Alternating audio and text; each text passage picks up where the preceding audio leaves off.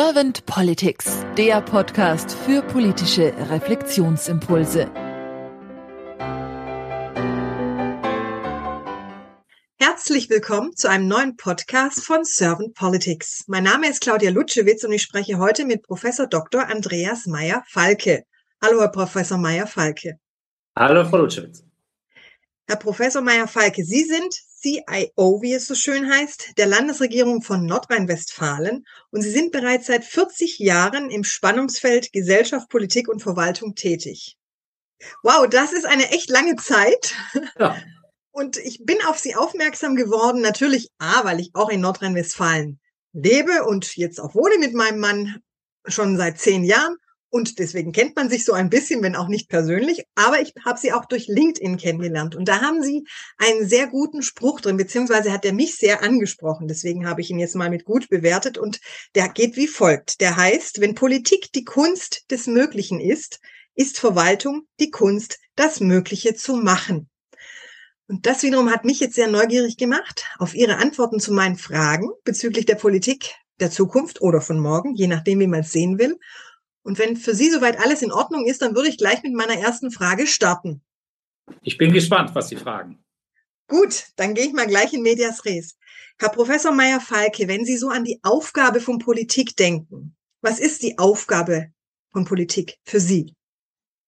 Naja, es ist ein Aushandlungsprozess. Politik ist immer ein Aushandlungsprozess zwischen unterschiedlichen Polen, zwischen unterschiedlichen Meinungen, zwischen unterschiedlichen Interessensgruppierungen ähm, zwischen ganz verschiedenen Dingen ähm, eben genau das auszuhandeln, was man möglicherweise machen kann. Ähm, manchmal hat man sicherlich äh, auch als Politikerin, als Politiker eine ganz klare Vorstellung von dem, was man doch eigentlich unbedingt tun müsste.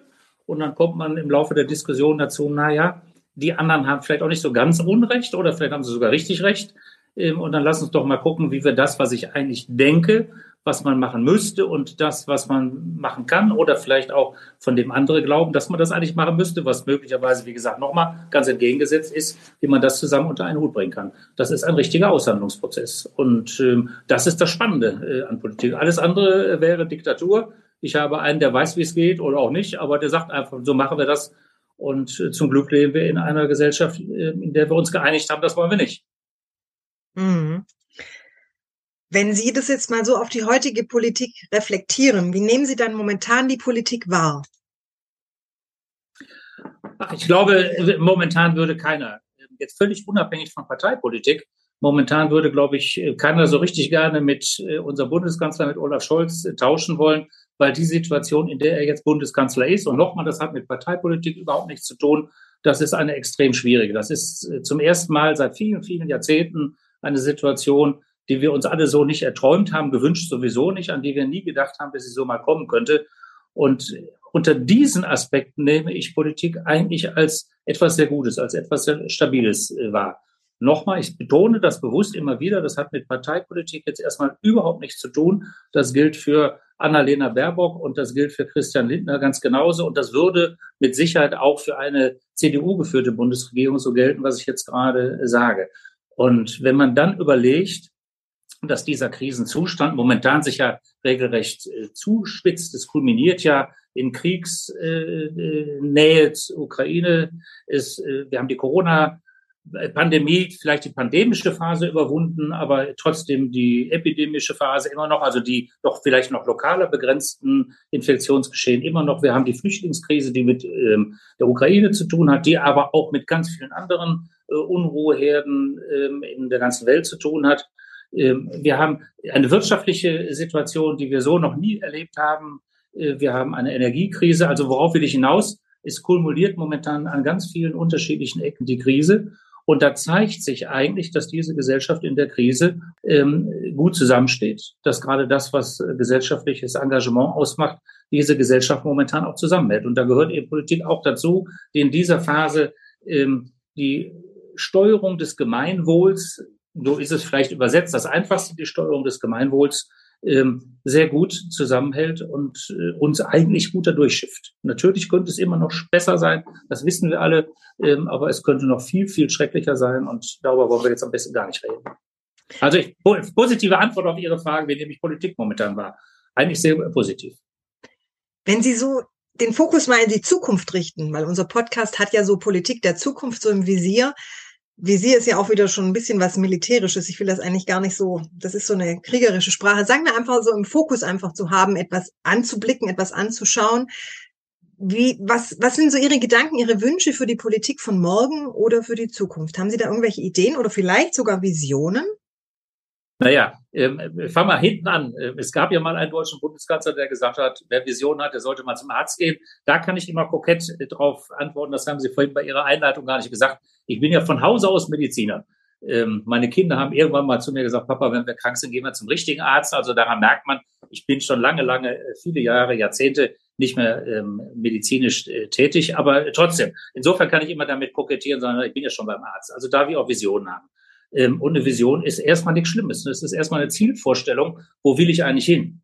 Und ähm, das ist mit Sicherheit etwas, was gut tut, das der Gesellschaft gut tut, das allen politisch Handelnden auch gut tut, ähm, dass sie Visionen haben, dass sie wissen, wo wir hinwollen. Können wir auch mal so ohne das Wort Vision äh, sagen.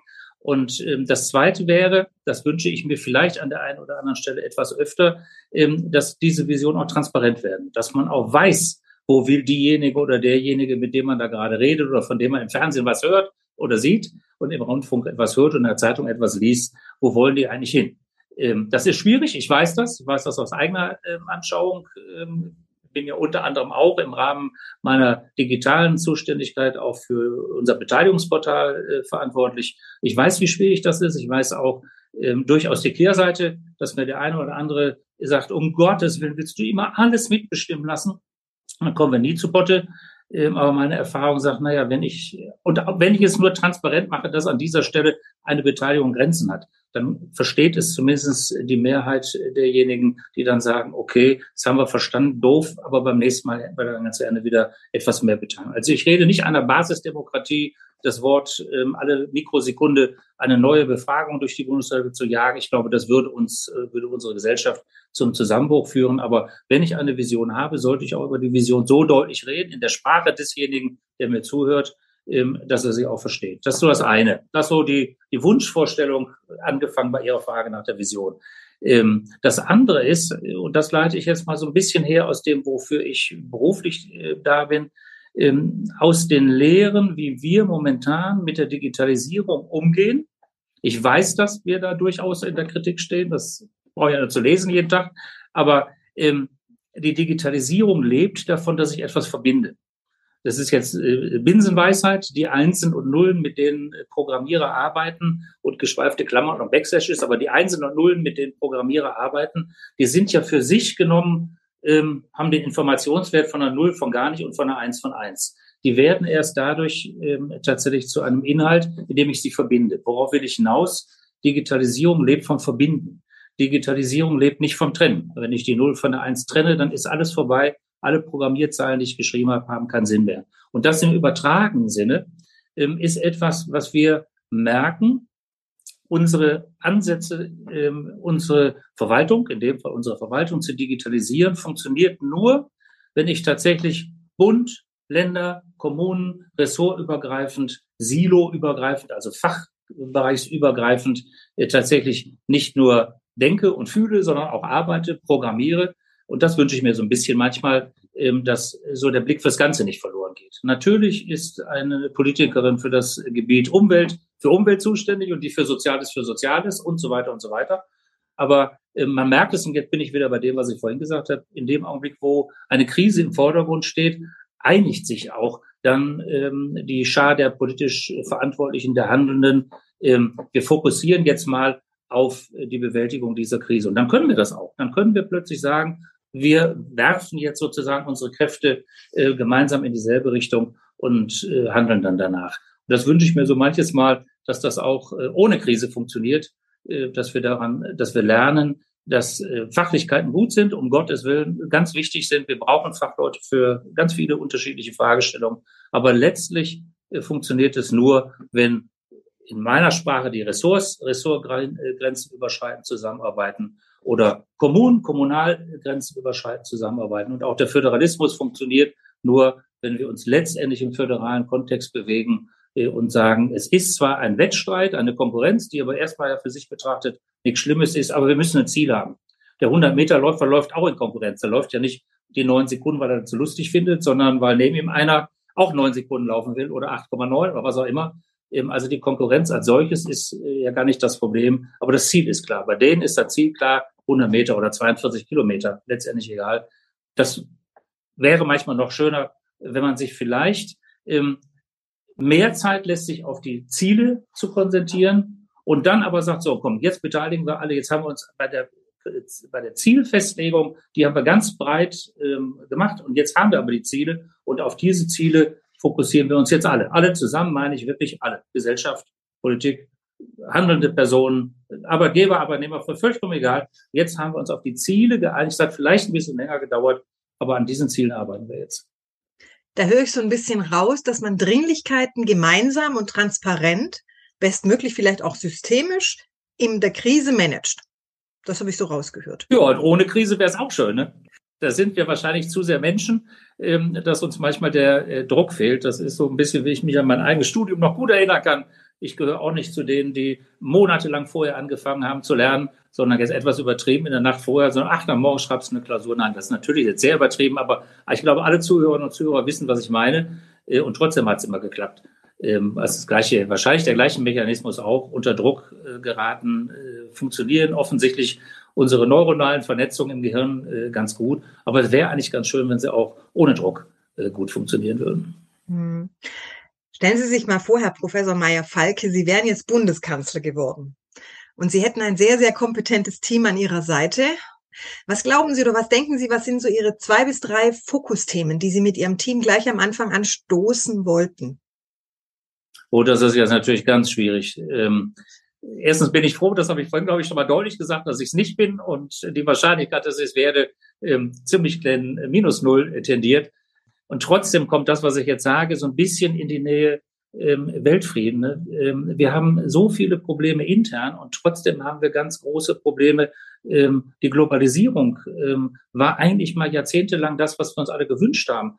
Und wenn ich es nur unter dem Aspekt sehe, boah, ich kann überall hinfahren und das ist alles ganz toll und innerhalb der Europäischen Union brauche ich kein Geld mehr zu äh, wechseln und äh, naja, wir einigen uns sogar auf sprachliche äh, Barrieren, die wir beseitigen, also Barrierefreiheit im, im, im Reisen, im, äh, Zahlungsverkehr und natürlich auch im übertragenen Sinne. Alles das sind so Dinge, die sind so ein bisschen aus dem äh, Blick geraten äh, wegen der schwierigen Situation, in der wir uns momentan bewegen. Aber gleichwohl bin ich schon äh, davon überzeugt, dass darin das gute Licht, das verbindende Licht, ich habe es ja vorhin schon mal gesagt, bei meiner Digitalisierung, äh, bei der Herleitung, äh, das gute Licht in der Verbindung. Und ähm, ich glaube schon, ähm, dass wir das alle wieder ähm, erfahren werden, dass es uns gelingt, ähm, das Positive in dieser Welt zu sehen und nicht nur die ganzen schrecklichen Dinge, die sich um uns herum äh, abspielen. Und dazu gehört auch die starke Führung. Die starke Führung kann ja unterschiedlich ausgeprägt sein. Es muss ja nicht immer derjenige sein, der brüllt und tobt und schreit und mit der Faust auf den Tisch haut. Das kann man ja auch alles subtiler machen. Darum geht's mir gar nicht, sondern die klare Vorgabe, da wollen wir hin. Und ähm, da die anderen mit ins Boot zu kriegen und genau das Gegenteil von dem zu erreichen, was leider momentan so ein bisschen die Tendenzen in einigen europäischen Mitgliedsländern, aber auch auf der Welt sind, äh, die nationalen Tendenzen wieder so extrem in den Vordergrund zu stellen. Wir wollen ja nur die jüngsten Wahlergebnisse uns anzugucken, die alles andere als verbindend sind, sondern eher trennend. Ähm, da den Fokus drauf zu legen und zu sagen, doch, lass uns bitte, bitte wieder, wir sind eine Welt. Wir sind wirklich eine Welt. Und auf dieser einen Welt haben wir unterschiedliche Vorstellungen, völlig klar, das habe ich ja ganz am Anfang schon mal gesagt, völlig unterschiedliche Denkweisen, völlig unterschiedliche Interessensgebiete, aber trotzdem sind wir eine Welt. Und diese eine Welt sollten wir erhalten, diese eine Welt sollten wir im Wettstreit um die besten Lösungen, aber letztlich mit der Vision, wir schaffen das, diese eine Welt auch als unsere Welt zu begreifen. Ob das nun Klimaschutz, Energie oder ähm, das Zusammenleben von Kulturen, von ganz unterschiedlichsten Kulturen anbelangt, vollkommen egal. Das sollten wir eigentlich äh, wieder schaffen. Ich danke Ihnen ganz herzlich für Ihre Impulse, Herr Professor Meyer-Falke, und danke Ihnen auch für Ihre Zeit und sage dann bis bald. Bis bald. Danke, Frau Luschwitz.